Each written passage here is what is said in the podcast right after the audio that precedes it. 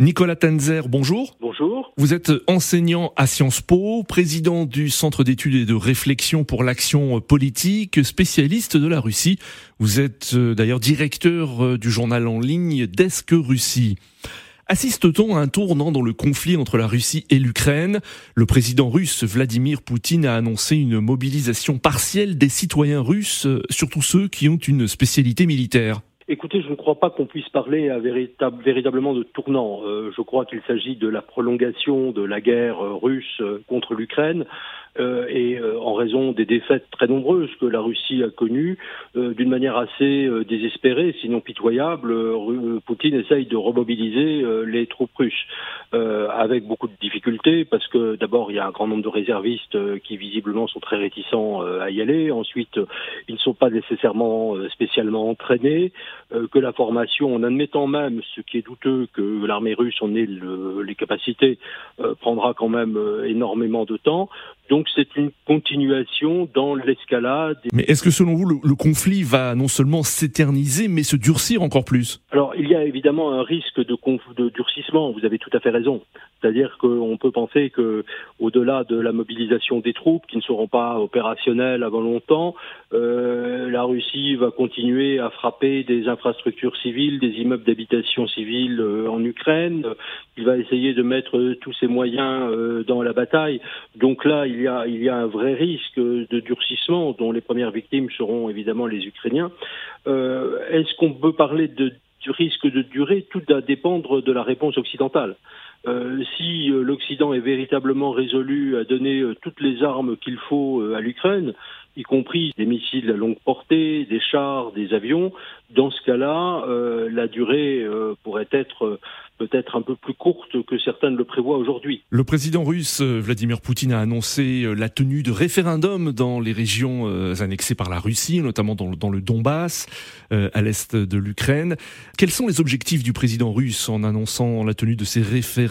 Est-ce une manœuvre pour contrer euh, la contre-offensive militaire ukrainienne? D'abord, non, parce que tout simplement, ce n'est pas comme ça qu'il va la contrer. On le sait très bien euh, que de toute manière, les, les, les, Ukrainiens ont fait part déjà de leur résolution de continuer. Euh, je pense qu'ils ont évidemment tout à fait raison, parce que sur le fond, euh, rien ne change.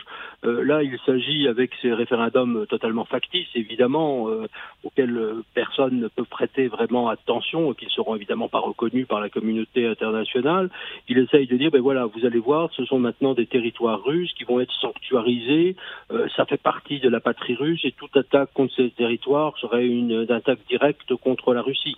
Mais ça, il s'agit vraiment d'un artifice rhétorique euh, qui, sur le fond, n'a strictement aucune conséquence. Nicolas Tenzer, est-ce que selon vous, la victoire de l'Ukraine est possible? Oui, elle est possible. Euh, elle est possible, mais elle va dépendre, ce que j'évoquais tout à l'heure, essentiellement des armements occidentaux. On, on, a vu la force extraordinaire de l'armée ukrainienne, qui est une armée mobile sur le plan intellectuel, sur le plan de la manœuvre aussi, qui est intelligente, qui, est, qui a une sorte de, capacité stratégique que vraiment euh, l'armée russe aujourd'hui n'a pas, euh, parce que tout simplement elle reste dans des schémas conceptuels anciens.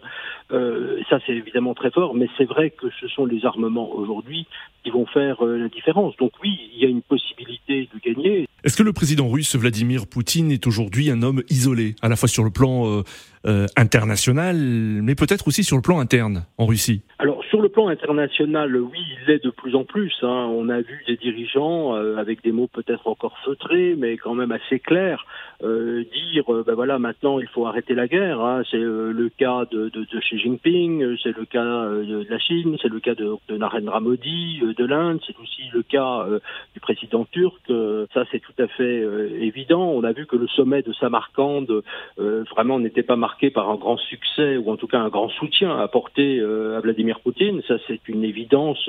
Euh, de plus en plus de pays, notamment de l'Asie centrale, les anciennes républiques soviétiques, euh, essayent de montrer leur distance par rapport à Poutine aujourd'hui. Ça, c'est une première chose. Sur le plan intérieur, pour l'instant, c'est vrai qu'il contrôle une grande partie du pays, l'appareil sécuritaire, mais dans cet appareil sécuritaire et dans, disons, le cercle des oligarques, donc de ces personnes extrêmement riches qui dépendent d'une certaine manière de Poutine pour leurs affaires, on s'aperçoit qu'il y a quand même des craquements, parce qu'ils s'aperçoivent que finalement, ils risquent eux aussi d'être menacés. Et du côté de la société russe, est-elle aussi en train de basculer?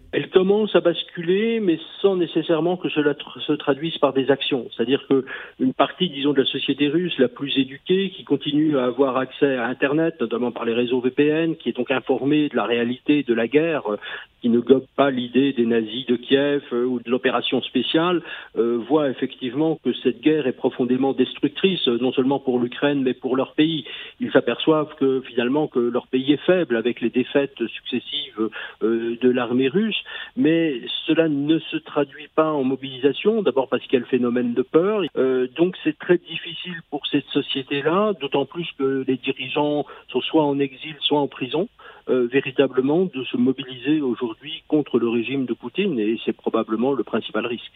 Nicolas Tanzer, merci beaucoup d'avoir répondu à nos questions. Merci à vous. Je rappelle que vous êtes enseignant à Sciences Po, président du Centre d'études et de réflexion pour l'action politique, spécialiste de la Russie. Vous êtes également directeur du journal en ligne Desk Russie.